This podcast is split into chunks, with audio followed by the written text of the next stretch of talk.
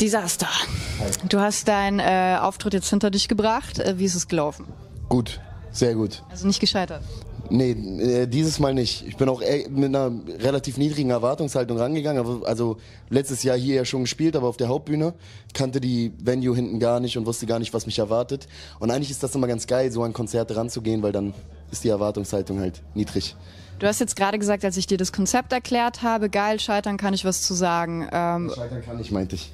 Warum? Was meinst du damit? Ja, scheitern kann ja jeder. Und das, was du jetzt gerade im Vorgespräch gesagt hast, ist ja auch ist ja auch ein Fakt, dass Instagram und auch Facebook ja immer so extrem zensiert ist und die Leute so ein extrem zensiertes Bild von sich abgeben, wo man, wenn man glaubt, dass das alles genauso ist, wie das da ist, ja schon Minderwertigkeitskomplexe kriegen kann und denken kann, Alter, what the fuck, wie könnt ihr alle so so ein Leben haben so und und ich habe hier und da immer noch mal Probleme oder Struggle oder irgendwas und ja.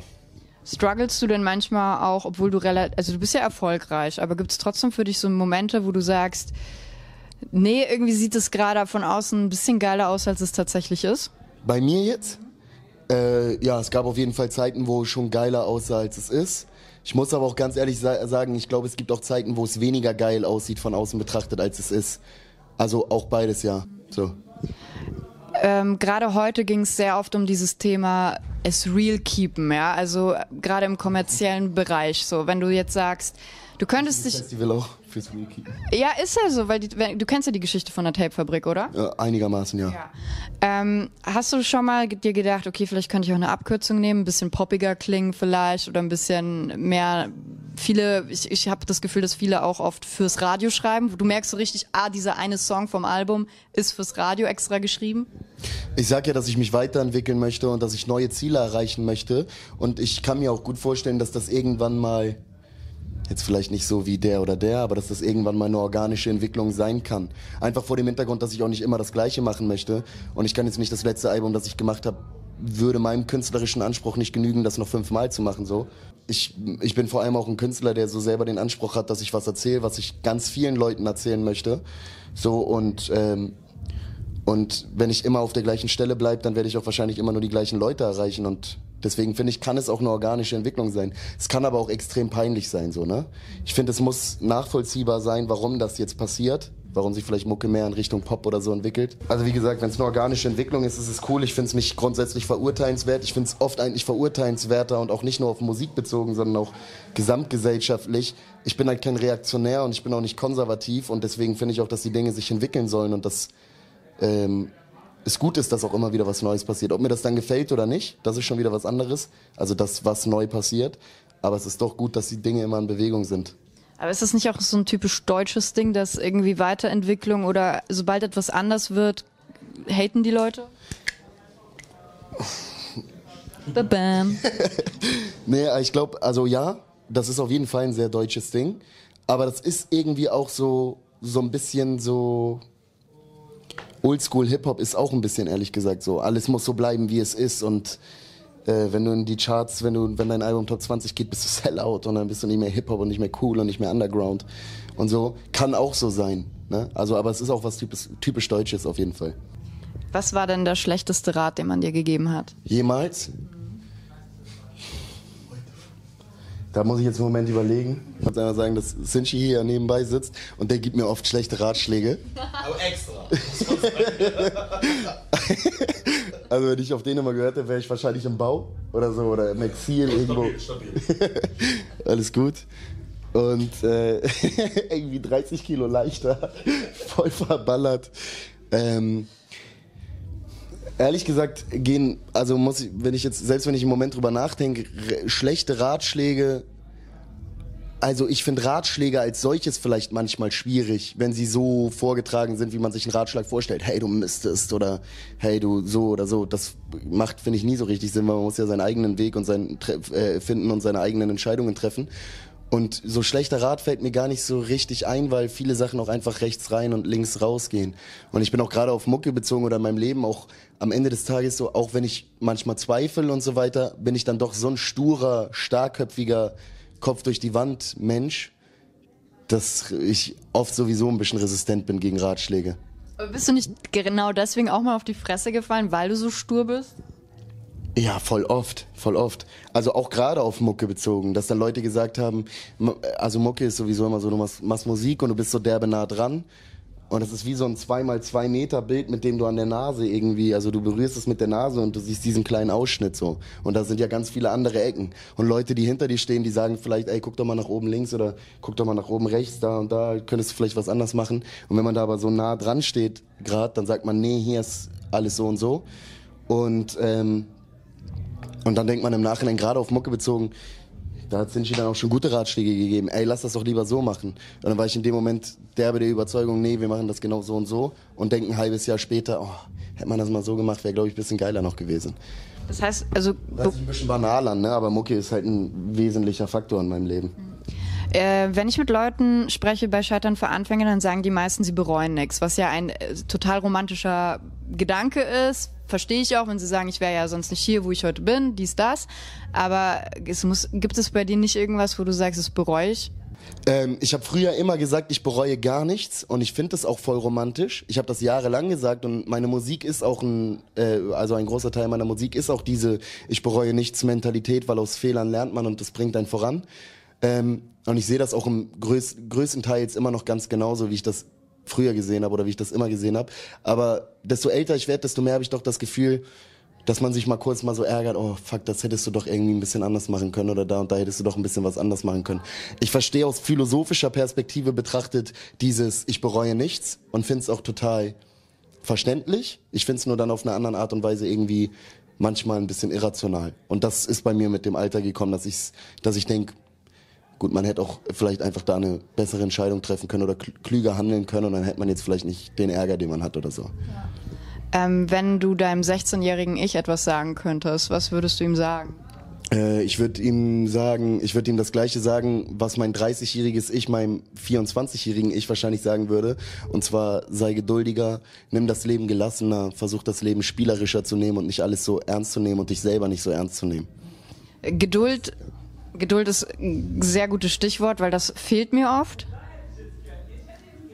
Ach was. Hat ein sehr guter Freund mir geschenkt, um mich immer dran zu erinnern.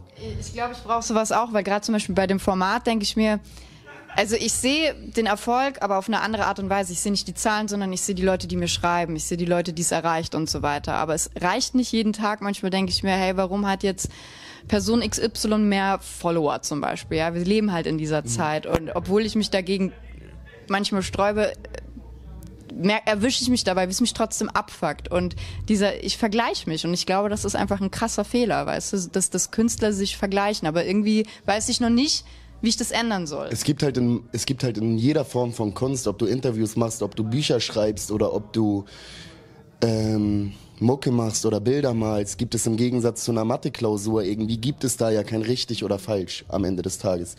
Das heißt, du kannst ja nur dein, das Beste machen nach bestem Wissen und Gewissen und, und trotzdem kannst du am Ende daneben liegen. So.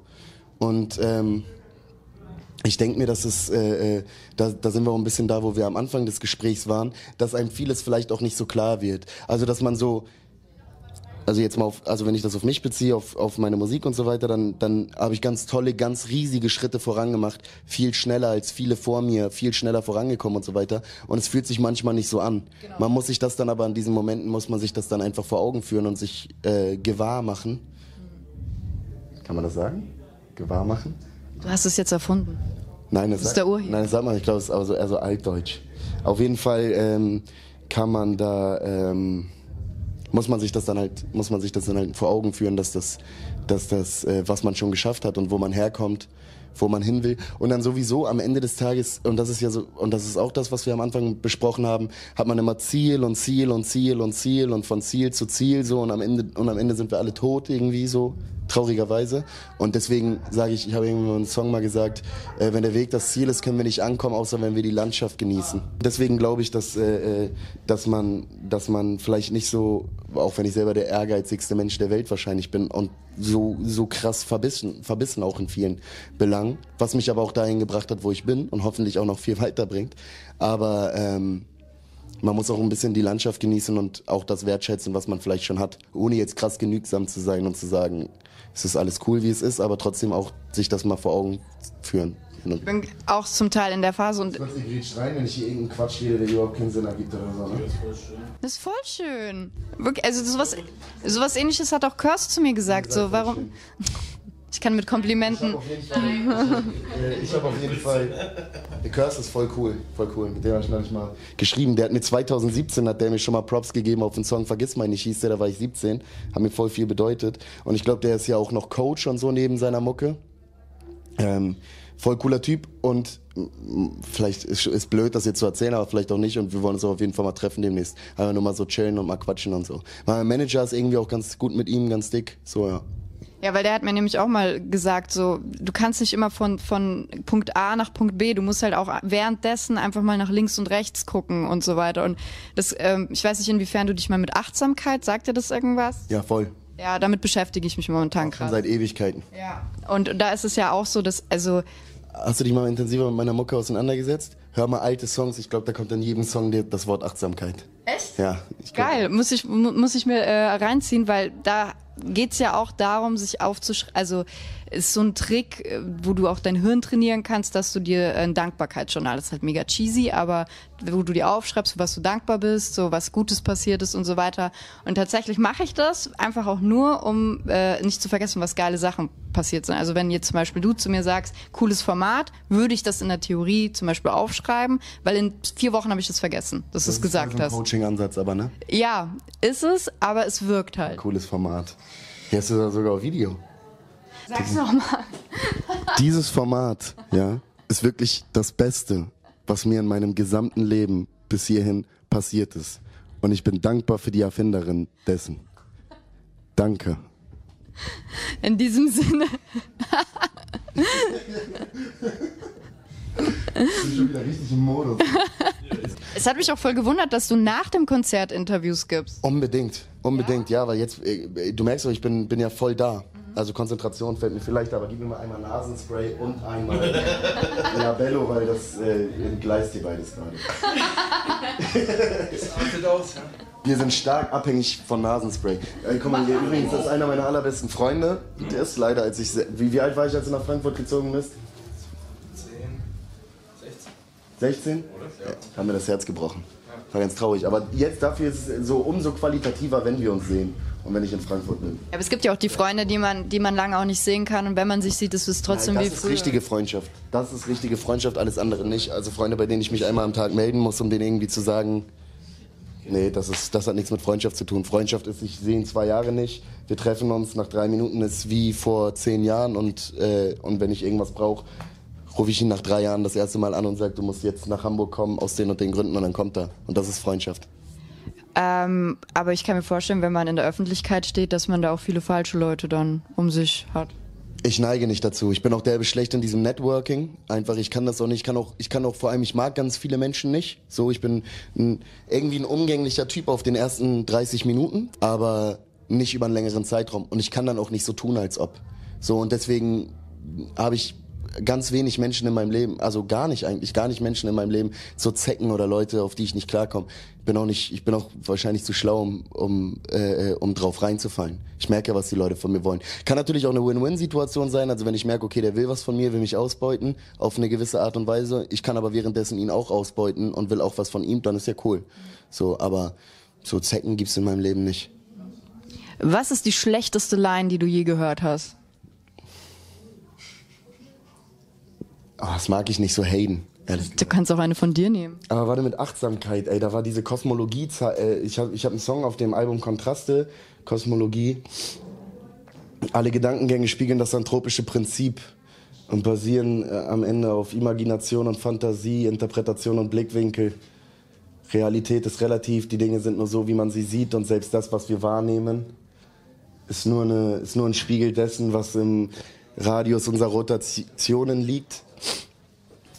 Higgs-Teilchen, irgendwas, warte mal, wie war das mit, ähm, ach, scheiße, schneid das von mir aus raus, aber ich habe da so eine Zeile mit Achtsamkeit.